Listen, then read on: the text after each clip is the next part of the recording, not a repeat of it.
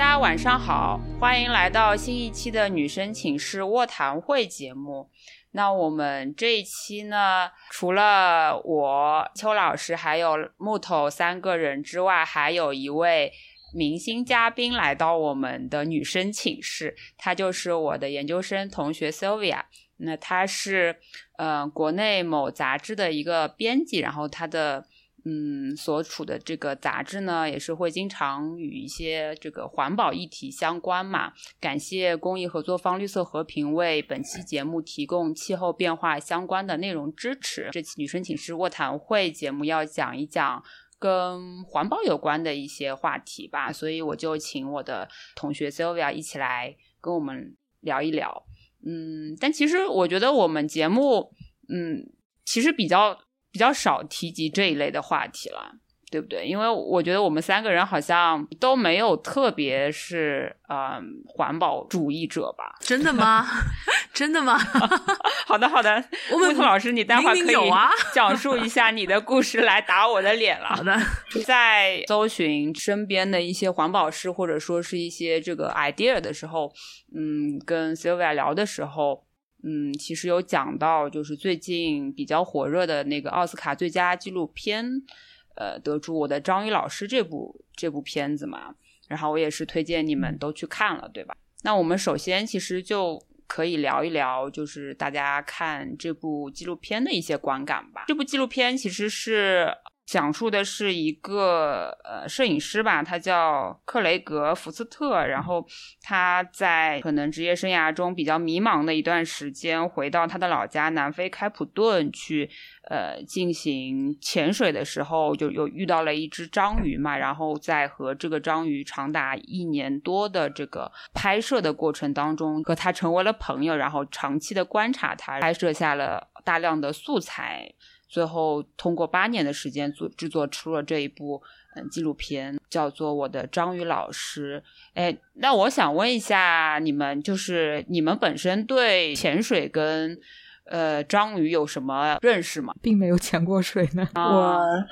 采访过一些很很厉害的潜水者。我在看这部就是纪录片的过程当中，我就呃，终于能够理解之前一秋老师在我们这个年末盘点的时候，不是讲到说，呃，知晓我姓名的作者那个张小夏，他。有讲述到他自己怎么样，就是在饱受争议的时候平复自己的一些心情的时候，会选择去潜水这件事情嘛。然后我在看这部纪录片的时候，我我就能够通过这个画面，然后通过这个主人公那个克雷格他自己呃潜水啊，看到这个海底世界，然后跟跟这个章鱼呃去进行一些亲密亲密接触时候的一些嗯那种画面，我就能终于能感受到。为什么他们会有一些人会就是通过进行一些深海的潜水，然后去呃平复自己的心情也好啊，然后让自己生活的节奏调整过来这桩事情，就是为什么这桩事情是可以成立的？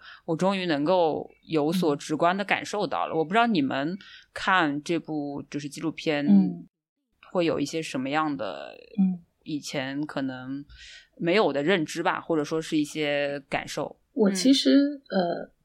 断断续续看的时候，有时候是把它当做一个白噪音背景来看待的，因为嗯，就是和深海相关的声音，哪怕之前可能有也有一些很多相关的纪录片都是讲深海或讲深海生物的，还有比方说讲金唱的，其实呃放在家里已经是一个挺好的白噪音的环境了。然后白噪音对我们自己平复心情其实呃有很多的帮助嘛，然后。呃，除此除此之外，就是嗯，因为它的故事性整体来讲也比较简单，嗯，但是我觉得最让我印象深刻的，其实就是在一个嗯没有太多戏剧性的场合里面，有一个最最自然的发展。其实这个发展是嗯人所很难干预的，就可能是在看别的片子的时候。嗯，不一样的一种戏剧感的体现吧。呃，其实比较触动我的是最后部分，就是克雷格说：“呃，我觉得最幸福的时光是带着我的孩子，我的儿子在海边，然后我会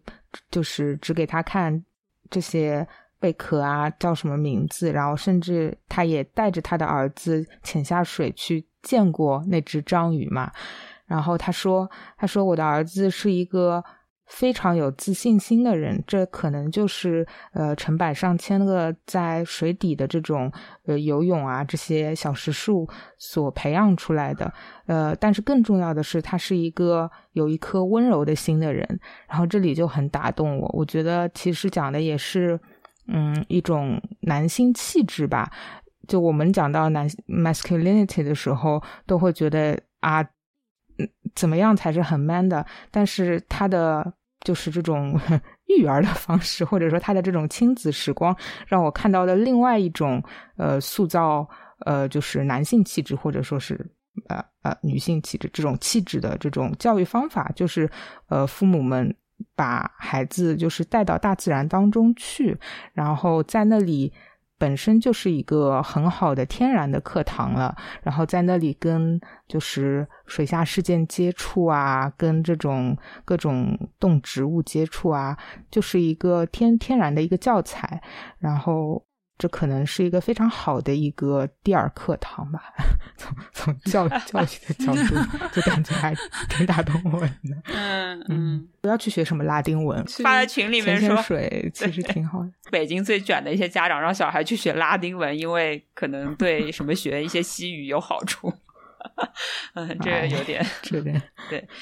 嗯，然后。那那其实其实我我想可能接下去想说的就是说，呃，因为之前跟 Sylvia 一起聊的时候，他就讲到说他所曾经有接触到的一些 NGO 组织的一些一些组织者啊，或者是这种环保人士，他们其实最初是因为参与极限运动才嗯接触到环境保护这一桩事情的嘛。嗯，那我想我们请 Sylvia 来讲一讲。嗯。嗯，其实可能也不只是创始人吧，还会有一些嗯，就是比较重要的参与者。其实还有一些，呃呃，就是已经因为呃环保被人们所认知的品牌，他们的创始人，嗯，倒是真的有在关注，比方说潜水，比方说登山，还有呃滑雪。就是总之是和城市环境所远离的荒野吧，可能都已经不叫做自然了，真的就是荒野。还有两极，因为他们嗯所接触到的、所看到的、所亲历的是我们城市当中的人以日常的经历所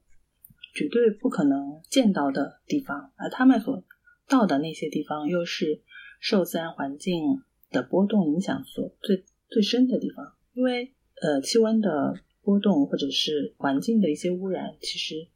在两极在海洋里面，在雪山是会有非常很直观的体现的。比方说冰架的崩塌，比方说有很多可能饿的吃不到东西、很瘦的北极熊，比方说嗯，在一些不应该出现垃圾的地方出现了垃圾，嗯，而且是塑料垃圾。还比方说冰蛇的退却，就是今年你去到那个地方和去年你去到同一个地方，你看到的景象已经完全不一样了。你下潜到你同一个深度，在同一个位置，你所能观察到的物种以及它们的数量也完全不一样。所以这可能是一种间接的关系，就是他们因为某一种爱好而沉浸其中。然后我也问过他们，为什么就是会这么的享受其中。嗯，他们其实有人会提到了“心流”这个词，“心”就是内心的“心”，“流”就是流动的“流”，就是嗯，这不是该怎么样？心灵奇旅，心灵奇旅的那个 电影当中所展现的那种状态，是不是？就就我也应该很像吧？就我也不知道该怎么样，就是非常严谨和准确的表达这样的一种状态，因为感觉我自己好像还没有体验过。但是嗯，他们的分享就让我觉得是一种。你不受嗯内心驱动控制，但是你就是能非常专注于当下以及下一刻的那样一个状态，而且你内心感到的愉悦是就是无以复加的。就因为喜欢，所以他们会不断的，嗯，可能一年当中，但凡雪季来了，他们就就到山里去了。可能但凡你怎么样了，就就要去就要下海了。所以，因为他们热爱热爱嘛，所以。呃，因为热爱这个事情，所以最后肯定会热爱那个连带的环境。那么，那么他看着环境的变化，或者是变得糟糕、变得好也好，变得坏也好，他们一定是会做一些事情的。而且他们往往可能会有一些能力，去通过一些社群，因为这样的运动一般都不是一个人去的，而是一群人，就是一个社群的形式出现的。那么这些人慢慢的可能就会做一些力所能及的事情。那从捡垃圾开始，到组织大家一起捡垃圾，或者是到最后可能会成立一个什么样的民间的组织，然后嗯嗯，甚至去因为潜水而去保护珊瑚，最后去种珊瑚，就是参与，比方说珊瑚的一些保育，呃，就慢慢的从浅到深做的越来越专业。那么就是到最后可能是一边享受这样的一种运动或这个环境所带来的愉悦，一边去。给他一个正向的反馈吧，所以我所能够嗯了解和接触到的一些案例，可能是比较偏这样的一个方向的。我觉得就感觉，嗯，因为环境保护这桩事情，其实更多的是人与自然的一种关系吧。就我其实一直有点觉得说，像我们几个其实都还是从小都生活在城市当中，如果你不是一个。大自然的爱好者，一些极限运动或者说是一些户外运动的爱好者的话，其实你平时很少真的有一些很直观的机会去看到一些，嗯，因为气候变化或者因因为环境污染而带来的一些自然界的一些一些变化嘛。城市里也会有这样的一些，比方说也有观鸟的协会，或者也有一些爱好植物的社群，他们也会定期在城市里的一些定点适宜观测的地方。去做他们可以类似于亲近自然环境的一些活动，甚至有时候做的很专业。比方说，他们也可以出一些图鉴。那么，其实最近可能一两年，就是呃所谓的就是公民教育也好，或者是什么通识教育也好，或者是自然教育也好，也越来越广泛了嘛。可能也是嗯由此所带出来的。但是，毕竟嗯如果要在城市里发现一些东西，可能需要更多的专注力吧，因为那个环境其实。嗯，你要过滤到更多的杂音才能去发现。但其实城市里，比方说上海，我听说就是之前可能呃，我不记得是南汇还是哪里，就是就是水蜜桃其实是呃很好的。反正就是某一种就是 水果很好吃，然后最后可能也是因为一些呃原因，比方说要发展一些要要发展一些东西，那么那么有有些土地或者有些有些水源就不再是原来的状态了，可能他们有会有呃有一些新的呃更新，所以其实嗯那那最后有些东西可能就不是我们当年当初吃到可能二十年前吃到的那个味道，所以其实也会身边也会有一些这样的联系，但是就是。很少会想到，也很少会知道。对，就是这种感觉，相对来说间接一点，就可能是，就是说，慢慢慢慢，我们知道，肯定很多我们小时候呃吃到的一些食物，或者说是一些东西，就不像以前的那种味道嘛。但是这种我觉得还是挺缓慢的一个。去你去感知的一个一个东西嘛，那其实是那种经常会去自然的那那那些人群，他们的这种就是对环境的敏感程度，像你之前说的那那样，会更比我们要更高一些。那我其实就是在想说，哎，那我们是不是就比较难从自身？真的是生出对环保有好奇心啊！我们请一秋老师来讲讲，就是自己的可能算是追星故事所延伸出来的很多，就是因为偶像所认知到的一些一些一些环保事业，然后他们那些欧美的那些流量明星，他们就是身体力行去能够有一些什么样的号召力吧？因为我很喜欢 Harry Styles 嘛，就是哈里斯塔尔斯，然后我就知道他呃在演唱会的。就是他会鼓励他的后台的那些 crew 不要用塑料瓶，用纸杯。嗯，然后我就去搜了一搜相关的信息，就看到 Harry 他是和一个叫做 Reverb 的这个组织合作。这个 Reverb 的组织就是会和各种嗯艺人、音乐，尤其是就是音乐人，当他们在美国巡演的时候，就会去找上这家公司，这家公司就会负责呃来看你呃整个巡演过程中会生产什么垃圾啊，然后确保这些垃圾都是分类的，然后确保这些垃圾也都是可回收的。就当我在那里查这个消息的时候，我还在那里刷微博，然后就看见一条新弹出来的，说那个 Billie Eilish，啊，就是 Billie，他也会在呃二零二二年的，因为他们现在都开始公布明年的巡演的时间了嘛，然后会在明年的巡演当中也和这个组织有合作。呃，那说明这个组织还还挺大的吧？应该就是很成熟的一个呃，就是专门与呃音乐人合作的一个环保组织。然后我后来就去查到有，就是 Billy 他说过一段话，这段话挺有意思的。他说就是在演唱会的现场，呃，粉丝们他们可能也都会带好自己的那个水杯，呃，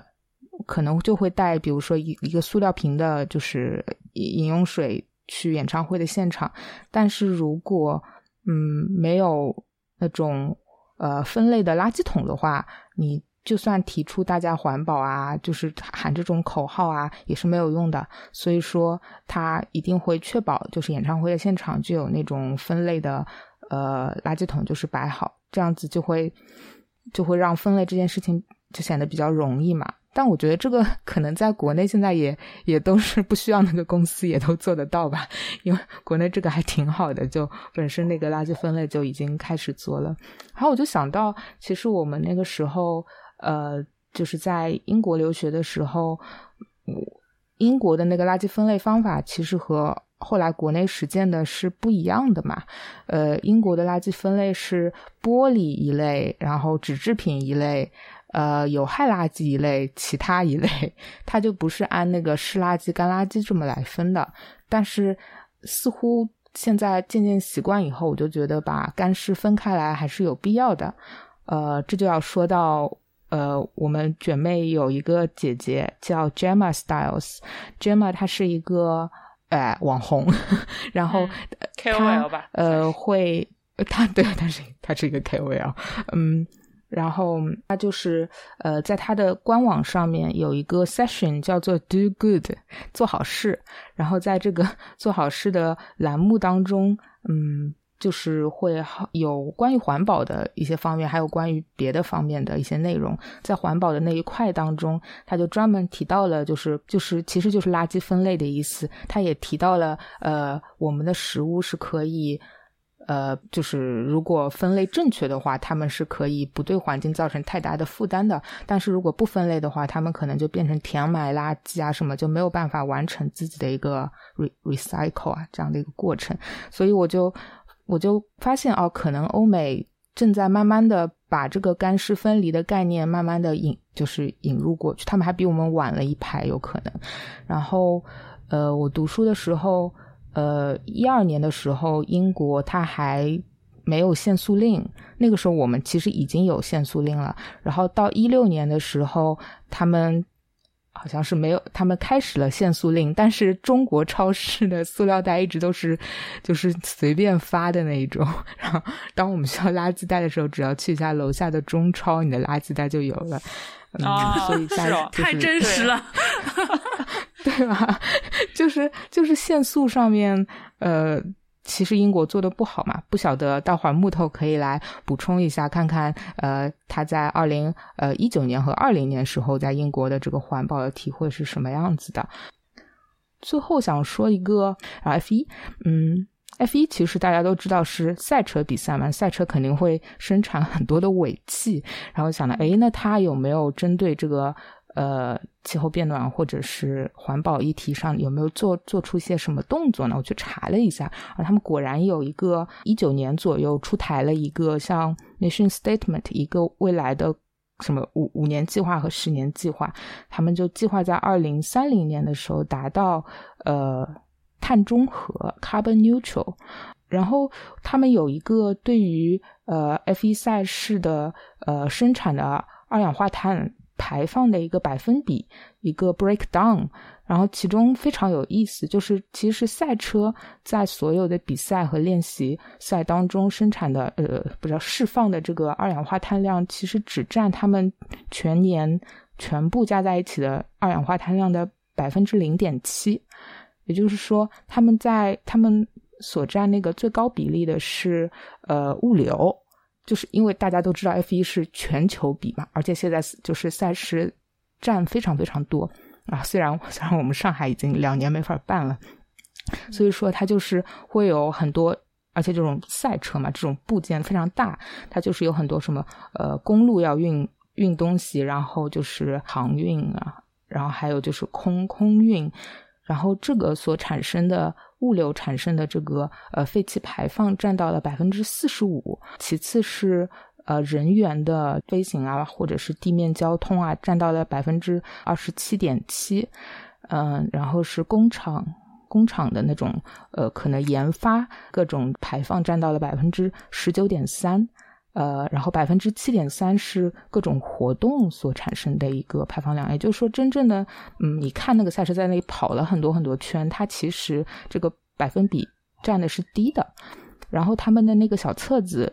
里面呃，就是对未来五年和十年有一些规划嘛，就是说他们可能会打算做什么，或者说他们会看一些具体的呃项目，这些项目未来五年、十年可能有一个目标，就比如说减少排放啊，或者说呃赛场内的那些，比如说观众扔的垃圾。对这些垃圾，每一站都要做好呃垃圾的分类，或者是赛场的那个叫围场里面怎么样，也要实行那种嗯更加有环保意识的一些动作。其中我看到了一条很有意思的，就是他们说嗯可以去统计一下车迷呃是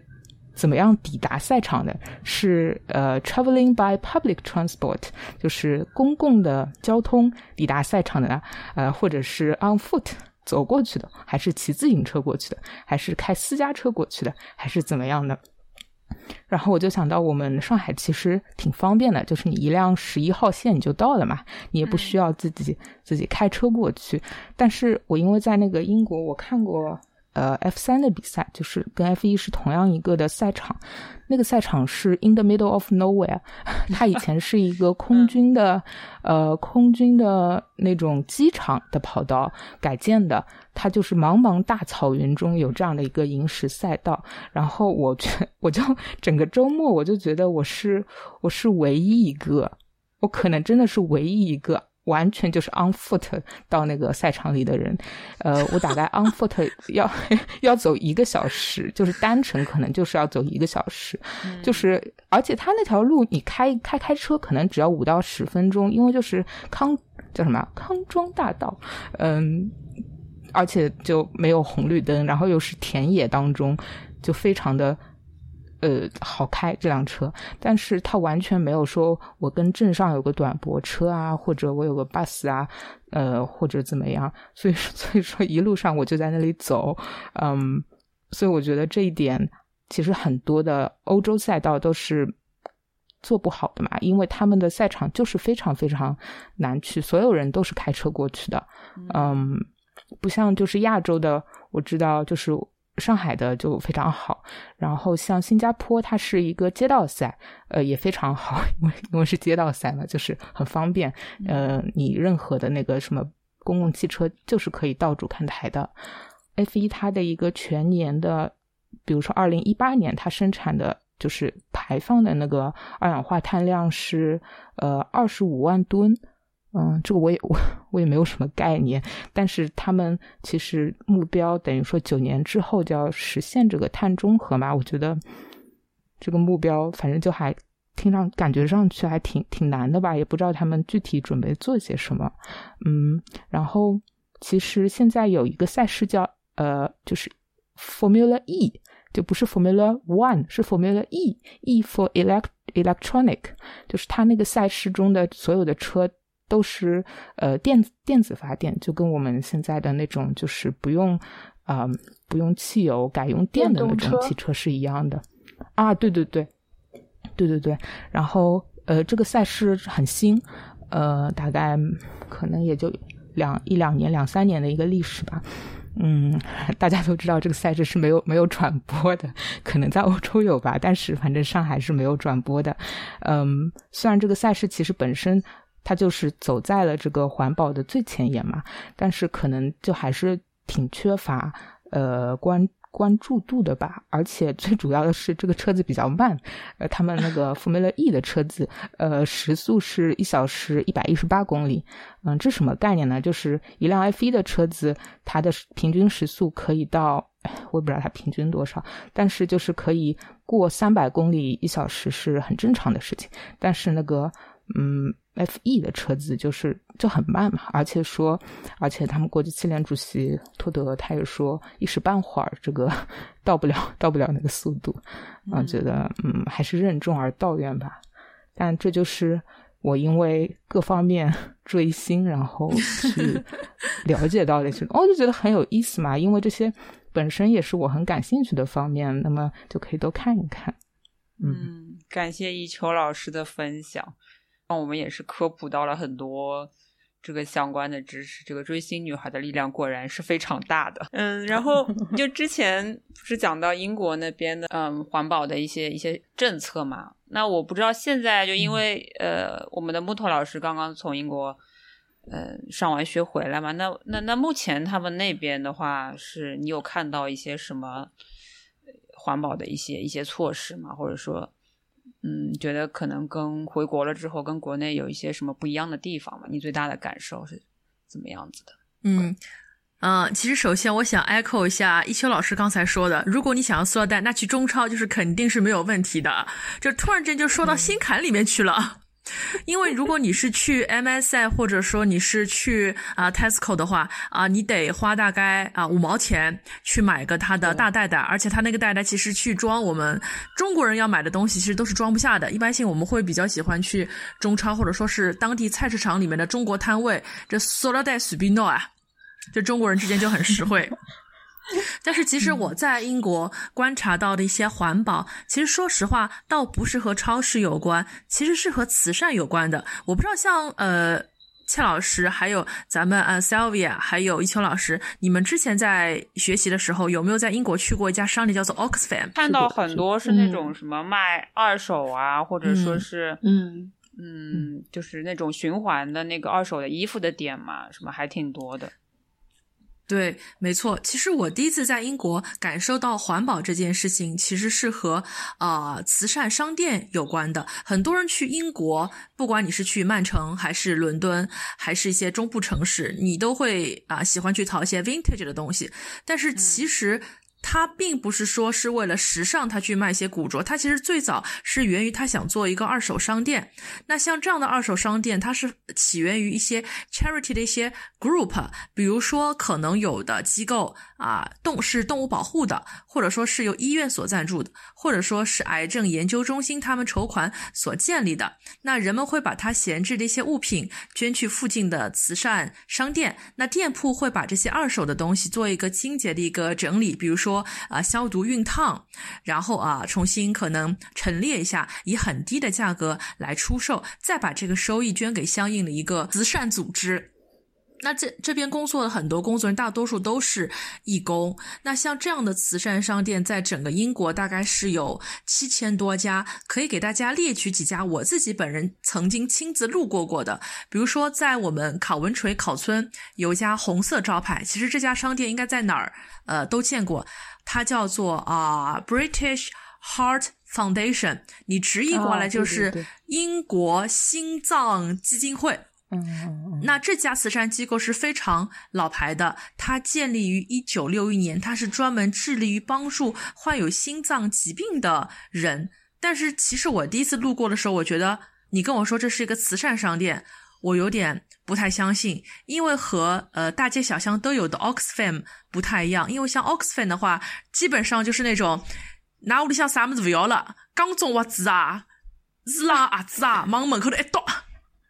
你人就可以走了，就属于那种帮邻邻里解决问题的那种商店，就不管你的东西是好还是不好，他全都收，second so。所以你可以在 Oxfam 里面，你花一英镑买买到一套西装或者一套古董家具都是有可能的。但是 British Heart Foundation 它做的就是非常的呃 decent，你路过它门口，你不会觉得这是一个慈善商店。侬过来就是正规的商店，它甚至里面会有一些吊牌都没有拆过的一些全新的衣服，价格也非常的 nice。比如说，你可能用十英镑就可以买到一套根本就没有拆开过的 Adidas 的，可能上下两件套，这个让我觉得还非常非常神奇。然后我还路过一家叫做这个 Cancer，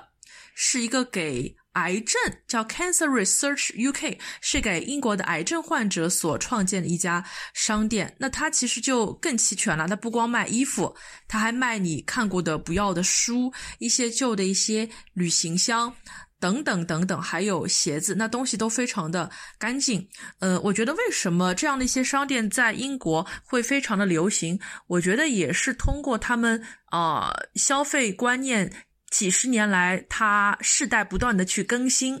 一方面可能是因为消费也挺降级的，一方面可能奢侈品对于一些啊普通人来说，他们觉得不是生活当中非常必须要的东西，所以很多人对这样的慈善商店也是喜闻乐见的，而且它里面有些衣服真的是非常的好看。我本人就曾经在曼彻斯特的啊北角 Northern Quarter 的一家叫做 Pop Boutique 的一家商店，就买过三四件。古着的裙子就可能是八九十年代的连衣裙，可能二十多英镑一条，但它整体的风格就是那种八九十年代经典的香奈儿的风格啊，就穿完会觉得啊非常的 elegant，觉得这个价钱非常的值得。那家商店我记得，你如果你不去跟店主去聊天，你不会知道里面那些衣服都是捐赠过来的，所以会觉得这其实是一种非常好的一种消费习惯。所以后来回到上海之后，我也在我们的一些，比如说像雁荡路啊、思南路啊，我在寻找在我们差不多的一些小资马路上面，我是不是能找到这样的一些卖二手的一些商店？它既可以去啊帮助我们。呃，囊中羞涩的年轻人也想变得很时尚，同时也可以帮助到一些呃被我们需要关怀的一些人群。但目前可能在上海，呃，还没有发现像英国这样的一些机构。我既可以买到低廉的物品，然后又可以帮助到一些呃慈善的一些机构。好像这是目前上海和英国我观察到在做啊二手物品环保方面还不太一样的地方。其实前段时间我们三个人有一起去逛了多抓鱼，对不对？对。嗯。然后我还抓鱼不是 我我还挺 我还挺挺吃惊的。我就记得那天我们在看戏开幕开幕之前，我跟一秋两老师两个人还兴冲冲去了多抓鱼的三楼。然后你一看那个陈设，觉得啊，这和。曼彻斯特的北角有什么不一样？我以为他们也会卖那种一两百块钱的衣服，然后随便拿几件衣服吊牌那么一刷，发现哎好像不太对，然后就是什么也没有买就灰溜溜走开了，就觉得好像来上海逛多抓鱼的年纪轻的人，真的是全上海的时髦的小姑娘都来了。但是他和我们在北角买衣服的心态是不一样的心态。北角是真的我可以买得到衣服，我也觉得我好像帮助别人了。但是在多转就是，这不是我的消费档次。再见。所以就觉得还是对上海还是抱有一些期待吧，希望未来真的可以做到啊，买家和卖家我们。有一个很好的一个平衡，就我觉得多抓鱼这个循环商店本意是好的吧，但是我反正去看了之后就觉得还是形式大于内容嘛，因为我们知道，就英国其实它的这个二手 vintage 这个服装的总量是非常非常大的嘛，那它才能够承载就是很多的年轻人他们就是消费观念上面，他们也习惯去买一些二手的衣服啊，然后但我觉得国内好像循环的店。还更多的是作为一种打卡地的那样子的一个性质。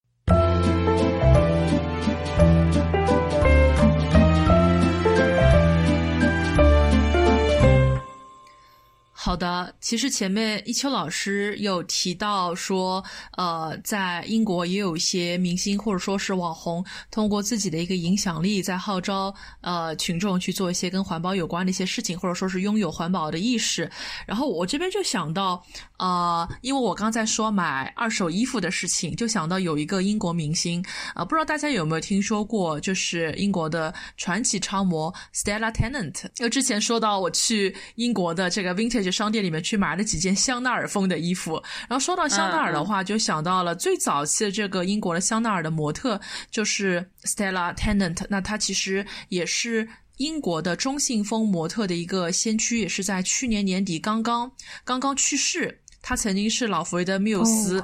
那他其实，在前两年的时候就提出过一个环保的一个倡议啊。他因为有一个女儿嘛，他就是坚持啊，和他的女儿一起在他们的这个苏格兰的老家，他们不买新衣服，他们就是一直穿旧的衣服。因为他其实自己从十几岁开始做模特，他就有很多很多名牌衣服，那他就会把自己小时候穿过的衣服继续给第二代人继续穿，然后他们还拍了一些以时尚和环保相结合的一些大片，然后以此来鼓励英国的一些年轻人。哎呀，其实你们不用去买新衣服的，就是把你妈妈的衣服拿过来穿，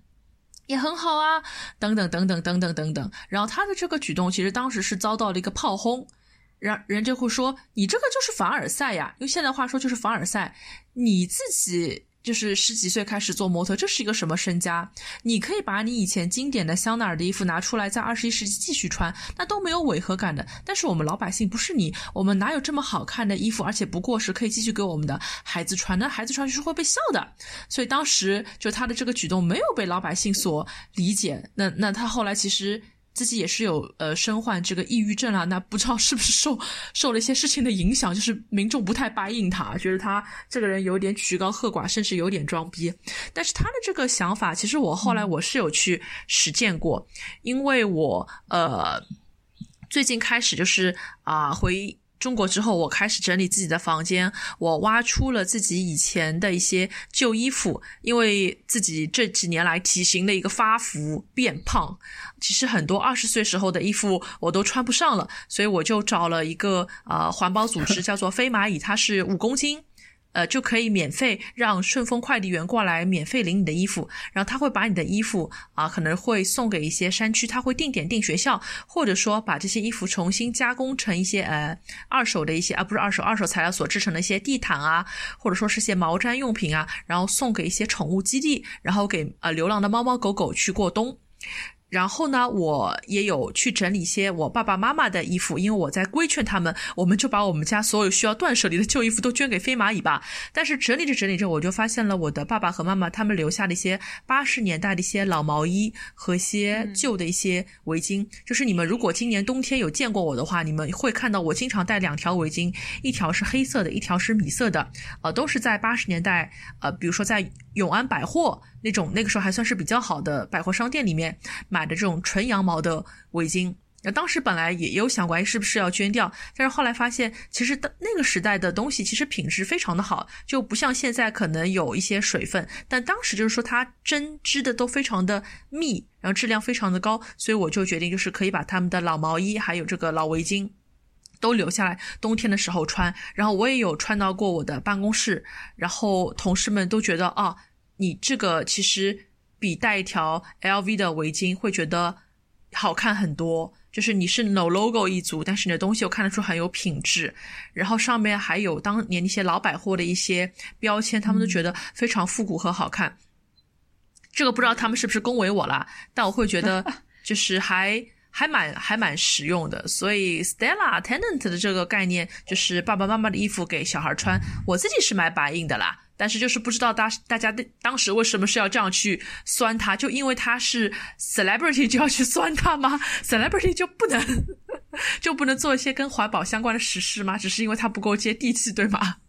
所以就是有些东西，我觉得我们还是可以试着去理解，也不用完百分之百的去抨击别人，就是摘摘取觉得你可以听的、可以去实践的东西去实践就好。其实我之前跟 Silva 聊聊的时候，他就提到一个概念嘛，他就说。嗯，你其实，比如说，我们到底什么样算是环真的环保嘛？你一个环保袋如果标榜对吧？我们现在有很多年轻人都喜欢用各种各样的环保袋，五颜六色的。你一个环保袋如果用了一次就扔掉了，那肯定也称不上是个环保行为，对吧？然后你这个塑料袋，你可能连续循环的去使用它很多次，那可能也没有那么的，就是。污染环境，对吧？你还是多次利用了。就是你们日常生活中有没有一些觉得就是，呃国内的一些年轻人，或者说国内的一些跟就是你们所认知到的国外的一些最大的呃环保，就生活当中的一些环保细节上面的一些差异吧。其实有两个，一个是我之前听了。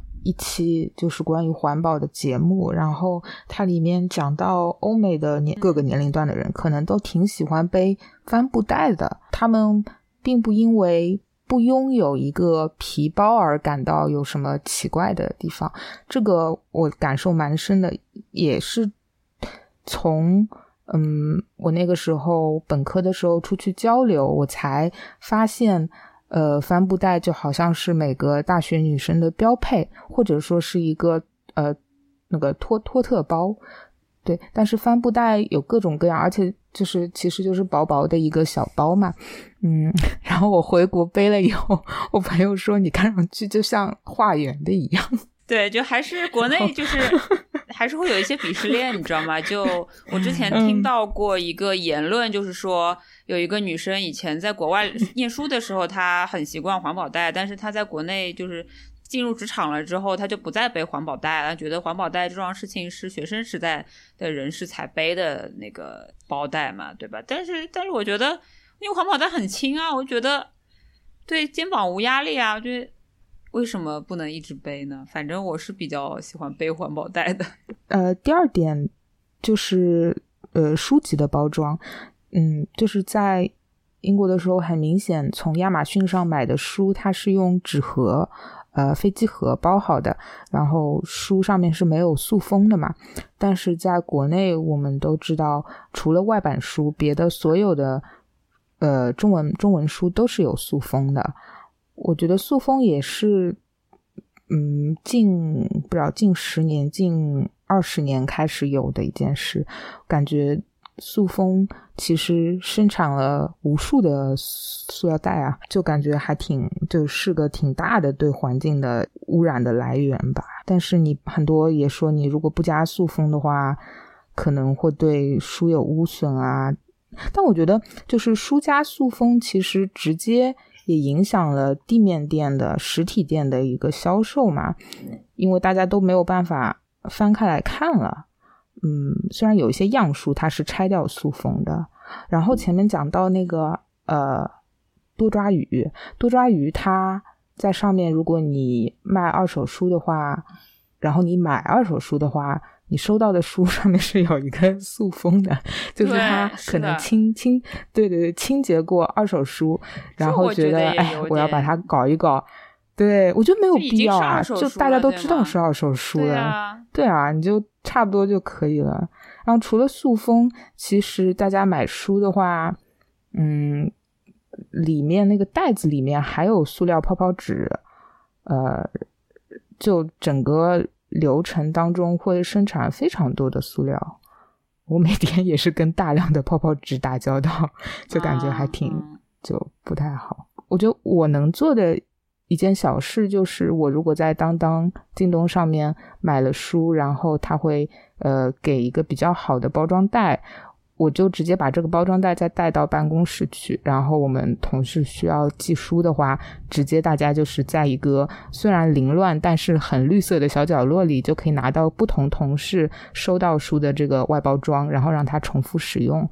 呃，因为讲到这个塑封嘛，就是呃，我们有时候也会寄。呃，样书寄杂志，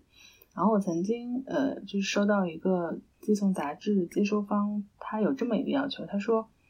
你能不能让我拿到就是你们杂志的时候是不产生我必须扔掉的垃圾的？然后因为他在北京嘛，我当下就想了想，我可能要给他手动包一个，但是我也得考虑到运输过程中可能产生的一些磨损，然后我就把。这本杂志寄给了我在北京的朋友，然后我跟他说：“麻烦你跑一趟，但是请你不要打车。”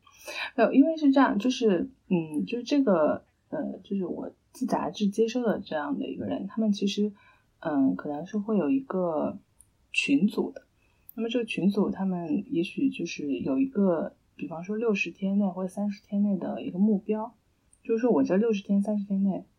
我产生的垃圾必须。在一个怎样固定的量？嗯，那么你很多东西其实拿来你可以重复再进行别的用途的使用的话，其实它就不是垃圾了嘛。但是有些东西，比方说你包装的胶带，尤其是胶带，其实是一个很大的污染源。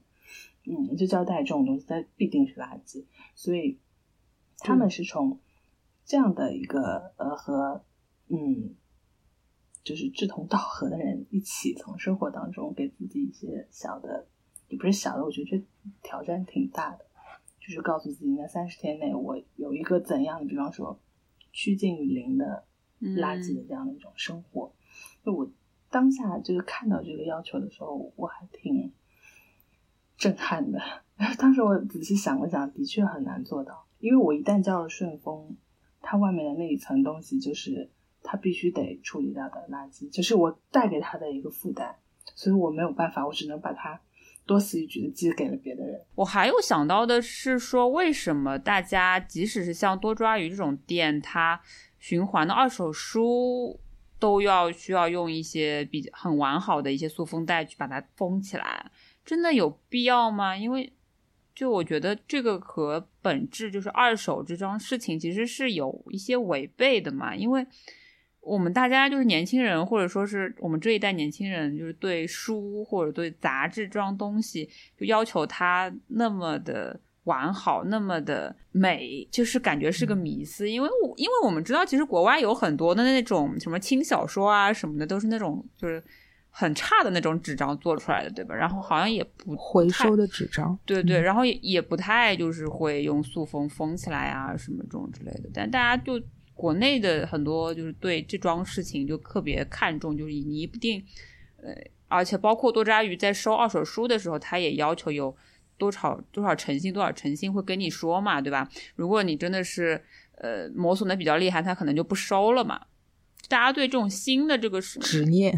就是有一种执念，特别是对于书籍这样东或杂志这样东西的执念就非常非常大。你们觉得，如果说是买到一本？嗯，二手书上面，比如说有一些涂涂写写啊，然后或者说是封面有一些稍微有一些那个瑕疵啊什么，你们觉得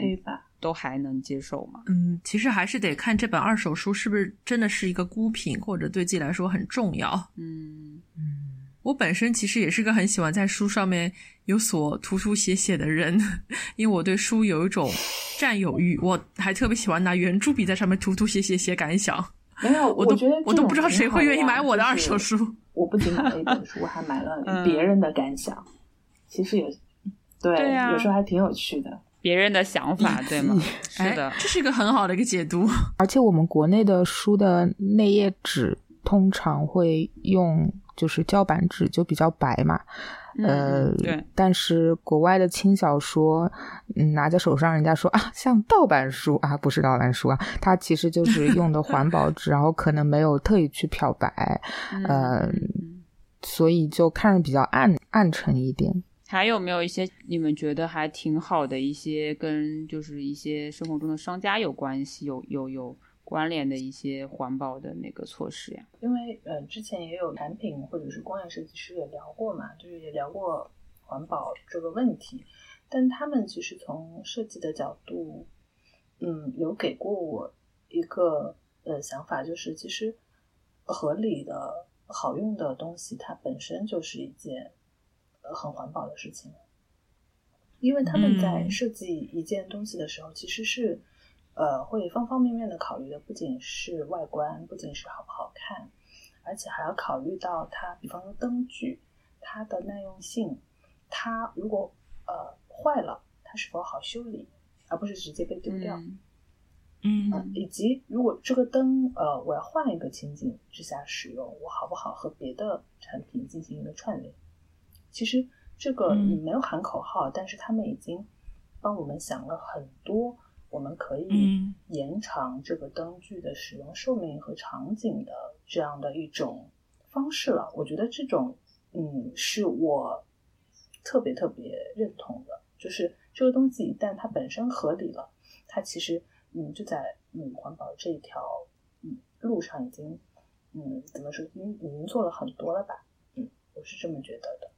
所以现在有很多地方在在讲长效设计嘛，可能就也是有类似的。呃，概念和一些宗旨在里面。对的，我突然想到，就是呃，刚才 Sylvia 讲，其实一个好的产品，它就一定是品质上面非常的优秀，可以很耐用，而且它也很美观、很经典。让我想到之前我在英国的时候，我说我想买一双马丁靴，然后嗯，翠子老师说啊，那你就买 Doctor Martin。你说你只要买了这一双，你可以穿好多年，那总比你去买一个不知名的小牌子，可能你你穿了。可能几个月哎就坏了，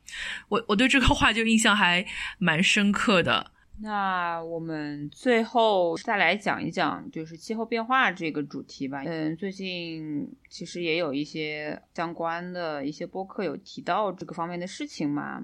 然后我这边其实有一组数据分享给大家，是全球各国的政府会把那个全全球温升控制在远低于二的一个目标写入了这个巴黎协定。很多科学家就说，就是升温还是必须每年的升温必须在控制在一点五度嘛。那有一组数据就是说，在全球那么多的物种物种当中，升温一点五度的时候，呃，昆虫大概会损失。就是会灭绝百分之六，植物会灭绝百分之八，然后脊椎动物会灭绝百分之四，而这个珊瑚礁会减少百分之七十到九十。当升温两度的时候，珊瑚礁的灭绝会大概会达到百分之九十九。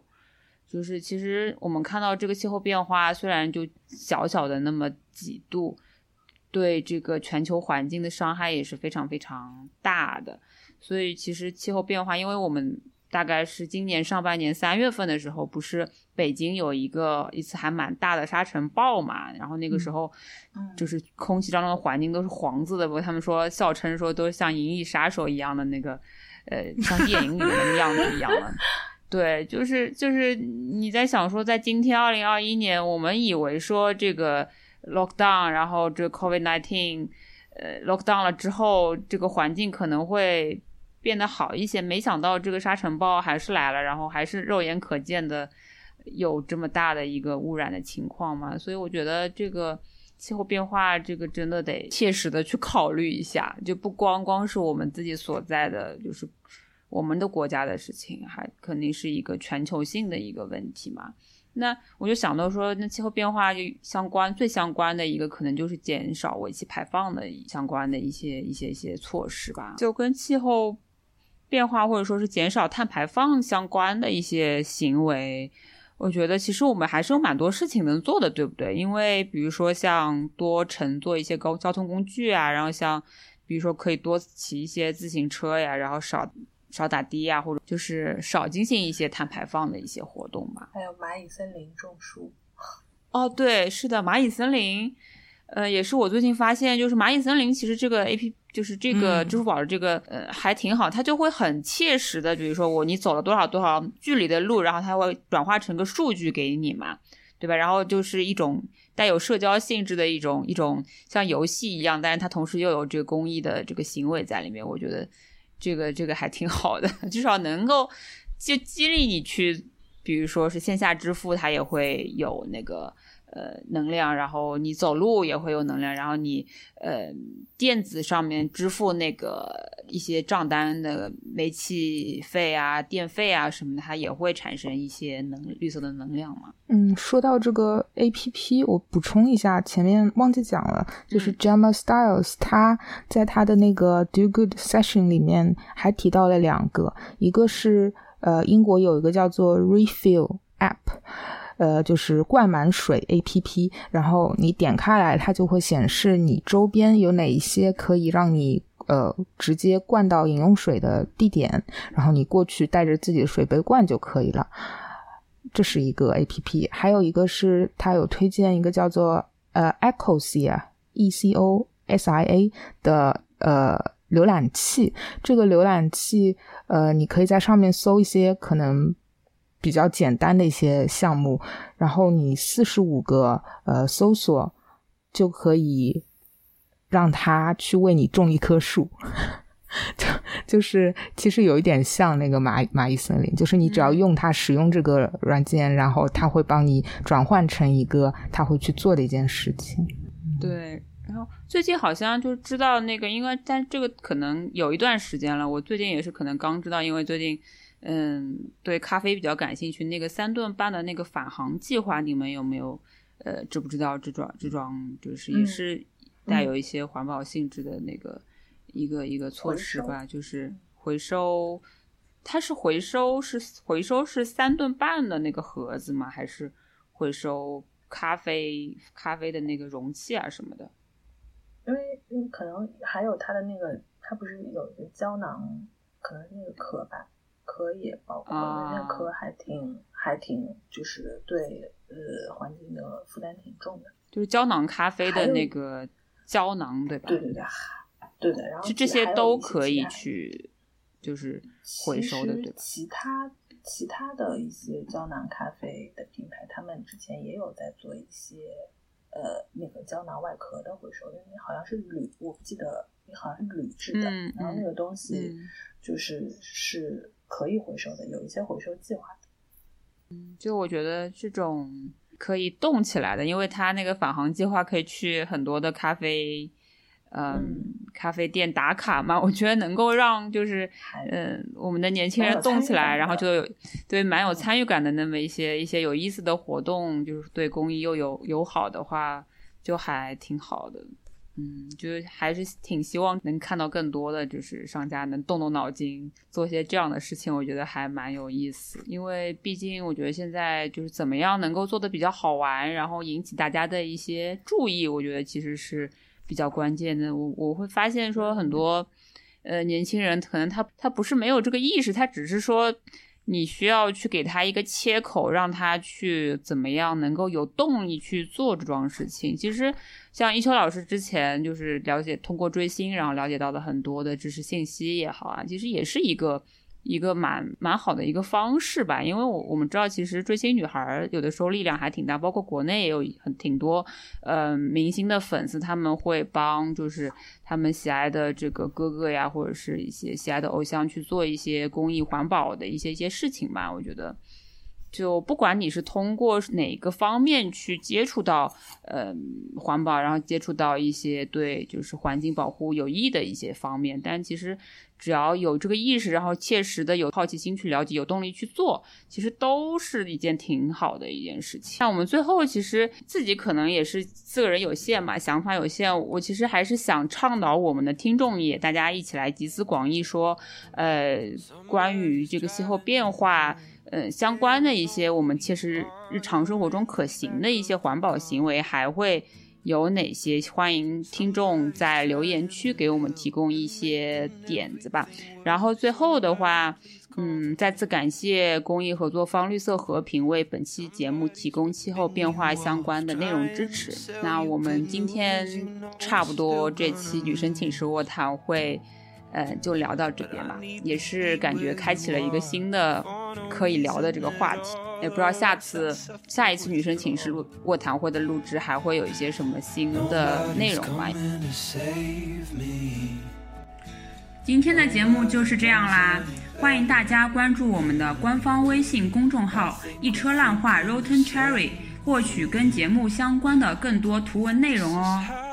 一车烂话现已登录小宇宙 APP、苹果播客、喜马拉雅、荔枝 FM、网易云音乐，欢迎搜索“一车烂话”订阅收听。同时，如果您想跟我们进行更多的互动的话，也欢迎关注我们的官方微博“一车烂话”播客节目，来给我们留言。我们会不定期的更新我们的节目预告以及主播的动态哟。想要再进一步跟我们聊天和说话的话，也可以发送邮件至 rotencherry@ at 幺二六 dot .com。我们要告诉听众朋友怎么拼吗？roten Cherry，其实就是烂樱桃的英文翻译。对，好期待呀！会收到表白信吗？会有人？想多了，你想多了。会有人在角落里偷偷爱着我吗？能留个言就不错了。呃，真的，嗯，还是有点期待的呀。万一有人欢喜我看中我，那侬就晓得。一车浪话听友群正式开通啦！欢迎搜索添加微信客服 Chat with Rotten Cherry。进群和我们一起尬三五。